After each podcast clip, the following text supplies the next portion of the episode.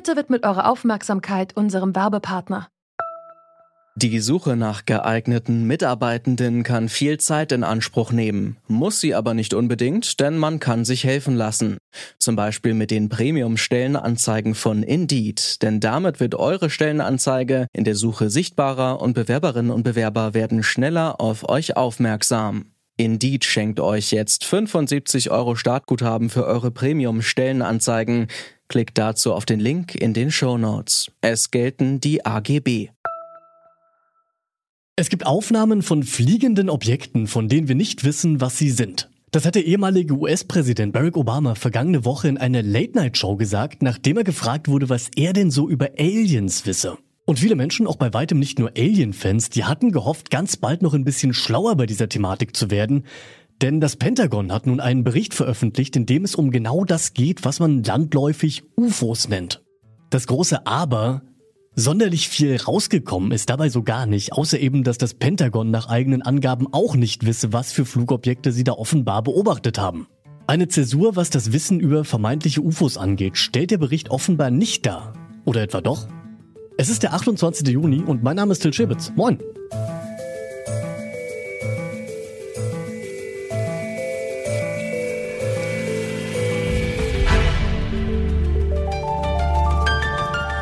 Zurück zum Thema. Ja, es gibt sie, die UFOs im Wortsinne, also unidentifizierte fliegende Objekte. Oder wie man es heute richtigerweise sagt, die UAP, also Unknown Aerial Phenomena, unidentifizierte Phänomene in der Luft. Und das hat auch noch gar nicht so viel mit ET und dergleichen zu tun, denn es gibt neben einer möglichen Begegnung der dritten Art auch noch eine ganze Reihe anderer Erklärungen für diese Phänomene. Zuallererst einmal, dass es gar keine Objekte sind, sondern einfach Fehler in den Aufnahmen oder Fehlinterpretationen des Bildmaterials. Außerdem könnte es sich um natürliche und irdische Himmelsphänomene handeln, die wir einfach noch nicht kennen, oder wie das Pentagon auch selbst in seinem Bericht nahelegt, um hochmoderne und geheime Flugobjekte anderer Staaten wie China oder Russland oder oder oder. Hakan Kajal ist ein Professor für Weltraumtechnik und der hat mir gesagt, all das, was ich da gerade eben aufgezählt habe, ist möglich. Aber, Herr Kajal, gibt es denn auch ernsthafte Hinweise auf Besuch aus den Weiten des Weltalls? Es gibt keine Beweise dafür. Die würde man vielleicht erst dann bekommen, wenn man die äh, Fälle denn überhaupt untersuchen könnte, was aber in den letzten 70 Jahren selten passiert ist. Was gemacht werden muss, ist, dass die Vorfälle mit adäquaten Sensoren wissenschaftlich, fachlich fundiert untersucht werden. Ja, Sie sprechen das schon an. Laut Pentagon seien ja vor allem nicht ausreichende Daten ein Problem bei der Untersuchung. Heißt also, es müssen Daten gesammelt und ausgewertet werden und das ist ein Job für die Wissenschaft.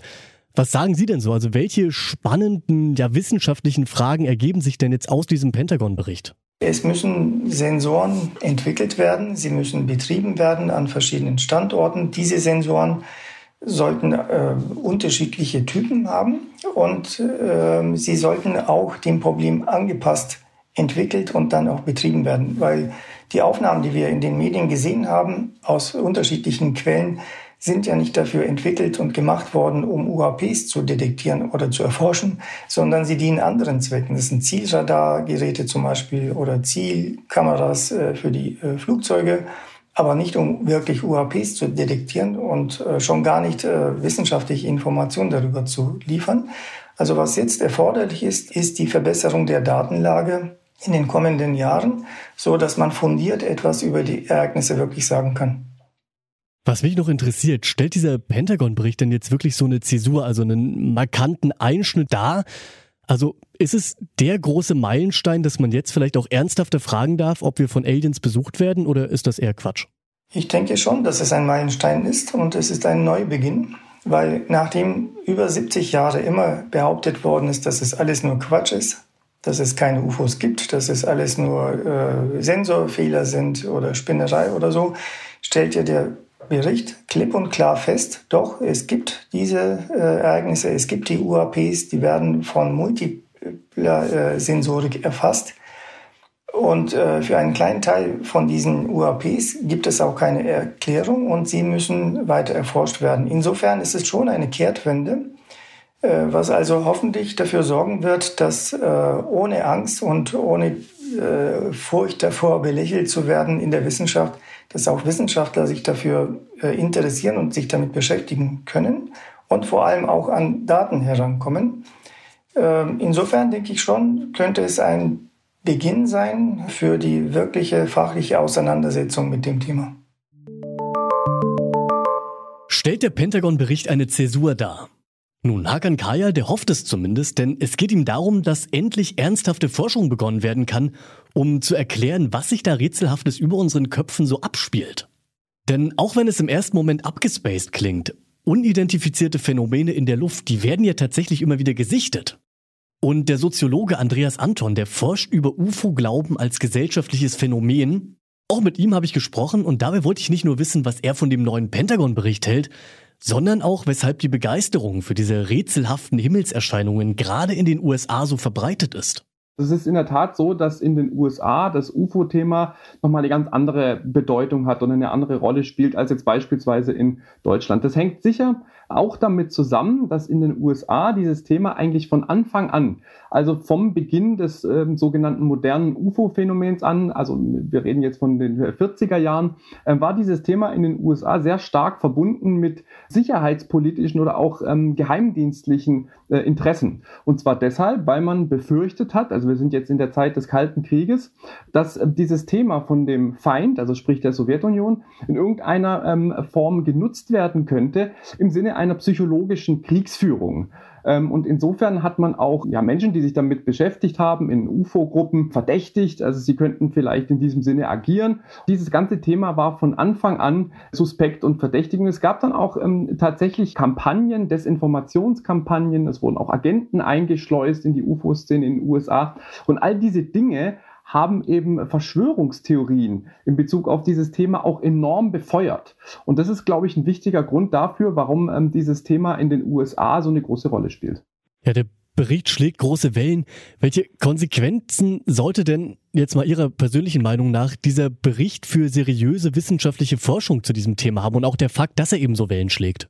Also das ist tatsächlich eine Hoffnung, die ich mit diesem Bericht verbinde. Denn es war ja äh, vorher so, sowohl in den USA als auch in Deutschland, als auch in den meisten anderen Ländern, dass dieses Thema gerne so ein bisschen ins Lächerliche gezogen wurde.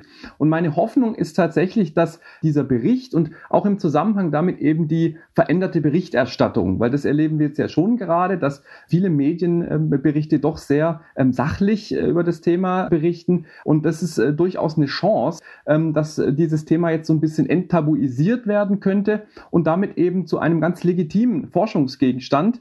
Denn das ist aus meiner Sicht ähm, sehr wichtig und dringend geboten, dass man dieses Thema ganz nüchtern und ergebnisoffen ähm, wissenschaftlich beforscht. Und ich hoffe sehr, dass jetzt ähm, ein, oder ich wünsche mir, dass jetzt ein Klima entsteht, äh, in dem das eben äh, möglich ist, ohne dass man solche Forschung gleich ähm, diskreditiert und ins Lächerliche zieht. Aber nun liefert dieser Bericht ja trotzdem keine ernsthaften, konkreten Hinweise darauf, dass es Außerirdische gibt. Halten Sie das so aus soziologischer Sicht nicht auch für ein bisschen gefährlich, dass da der Glaube doch ein bisschen auch befeuert werden könnte?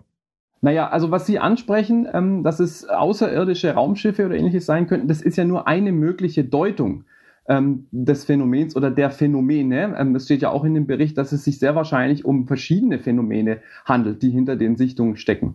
Und ähm, es ist tatsächlich so, dass es eben dann landläufig sehr stark assoziiert ist. Also der, der, Begriff UFO ist ja quasi ein Synonym für außerirdisches Raumschiff. Aber zunächst mal bedeutet es ja nur, dass es ein unidentifiziertes fliegendes Objekt oder eben eine Himmelserscheinung ist, die man nicht ähm, erklären kann. Und was dann dahinter steckt, das ist ja nochmal eine ganz andere Frage. Und da würde ich persönlich die sogenannte extraterrestrische Hypothese, also die ähm, Hypothese, dass es Außerirdische sein könnten, die würde ich nicht ausschließen von vornherein. Ähm, aber es ist eben nur eine Möglichkeit. Möglichkeit und man muss natürlich auch alle möglichen anderen Erklärungen überprüfen. Und ähm, das kann man eben am besten dadurch, dass man das systematisch äh, wissenschaftlich erforscht, das Thema. Und äh, wie gesagt, ich hoffe sehr, dass das jetzt vielleicht möglich werden wird. Ob Ingenieurwissenschaftler oder Soziologe, beide Interviewpartner glauben, dass der Pentagon-Bericht eine Zäsur darstellt, zumindest für die Forschung. Denn erstmals ist militärisches Material über die fliegenden Rätsel veröffentlicht worden und das könnte der Startschuss für neue Forschungsprojekte sein. Wer bisher schon drüber forschen wollte, ist lange belächelt worden, aber jetzt, wo selbst das Pentagon sagt, es wisse nicht, worum es sich da handelt, hoffen sie beide, dass sich da was ändert. Und das möchte ich an dieser Stelle auch noch erwähnen, Dabei geht es den beiden nicht um eine vage Hoffnung auf ein Lebenszeichen von ET oder sowas, sondern darum, wissenschaftlich zu klären, was da seit Jahrzehnten immer wieder am Himmel beobachtet wird. Das als Schlusswort. An dieser Folge mitgearbeitet haben Toni Mese, Lina Cordes und Lara-Lena Gödde. Chef vom Dienst war Dominik Lenze und ich bin Till Schibitz. Bis zum nächsten Mal. Ciao. Zurück zum Thema vom Podcast Radio Detektor FM.